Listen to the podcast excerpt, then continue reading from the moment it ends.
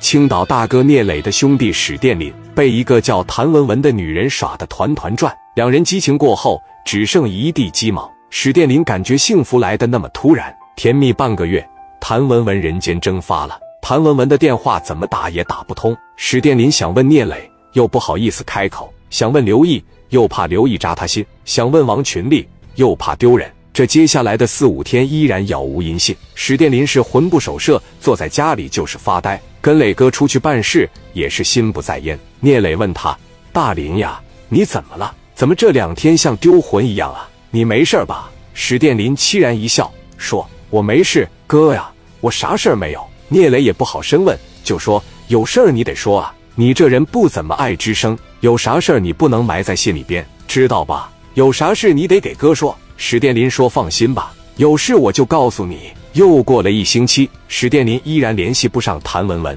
史殿林一个人闷在家中喝酒，把自己都喝醉了，嚎啕大哭。史殿林始终没想通，人到哪去了？又过了一周左右，也就是从开始认识谭文文后的一个月时间吧。史殿林在新艺城值班，没有心思和富贵等人说话聊天，一个人待在值班室里。四辆跑车在新艺城停了下来。从车上下来四男三女，富贵迎了上去，一看这不是文文吗？怎么挎着一个小帅哥呢？富贵招呼道：“文文，嗯，你好。”这边的小帅哥一看，谭文文连忙说：“他是我的朋友，是这里的经理。”小帅哥说：“你好，有包房吗？给我们安排个包房呗。”富贵愣了一下：“包房啊，包房有。”小帅哥说：“给我们一间包房，不要让别人进来打扰我们了。”今天晚上过来就是想单纯的玩一会儿，给富贵整的一脑瓜子猛说行上上那边包房啊！谭文文搂着小帅哥往那包房里边走的时候，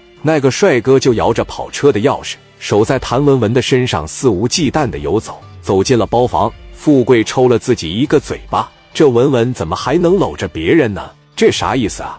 我要不给大林说一声，大林不能让绿了吧？还是他就跟大林就是玩玩？大林跟着磊哥在社会上也比较有地位的，莫非大林也是跟他玩玩？算了啊，我就别多这个嘴了，一点好处也没有。富贵又继续忙自己的事去了。一个小时左右，富贵往别的包房里边去上酒，从谭文文那个包房里边捎带一过来。一进屋，基本上就是黑灯瞎火的，里面玩的真是花。史殿林的一个兄弟过来呀，往里边一瞅，哎呀，这不，这不是大林哥的女朋友吗？这怎么跟别人在那跳上？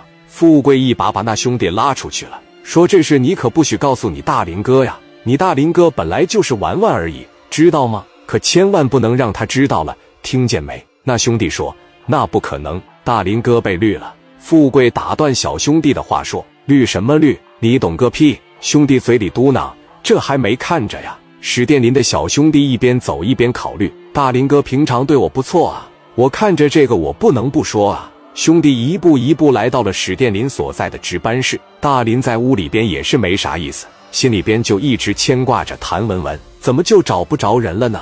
心中有苦，却也无人可诉。小兄弟一敲门，听到史殿林一说进来后，小兄弟把门一开：“林哥在忙着呢，没事，进来吧，兄弟。”小兄弟来到史殿林的跟前，说：“林哥，跟你说个事儿呗。”史殿林问：“说啥呀？”小兄弟说：“大林哥。”你女朋友谭文文最近处得怎么样啊？啥时候结婚呢？史殿林强装镇定说：“快了啊，咋得了，兄弟？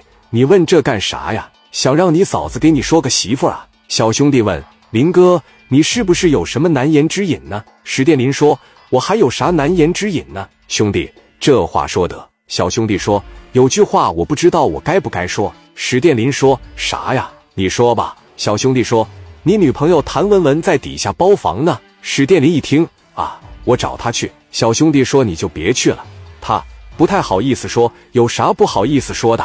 兄弟，快点说。小兄弟说，文文陪着几个小帅哥在那跳舞呢。史殿林一开始情绪激动，听了这一句后，一下子瘫坐了下来。小兄弟说，你看我就考虑不跟你说，但是你平常对我挺好，要是不跟你说，显得林哥你到底跟他在没在一块儿？你还是就玩玩他呀？如果只是玩玩，反正你都玩够了，你就别下去了。你要是真心对待他，那他这不就给你绿了吗？史殿林的表情一下子就变了，从。抽屉里边拿出来一把枪，就要往下边走。来到门口的时候，突然又回去了。不行，不能拿，把枪就又摁在了办公室里面。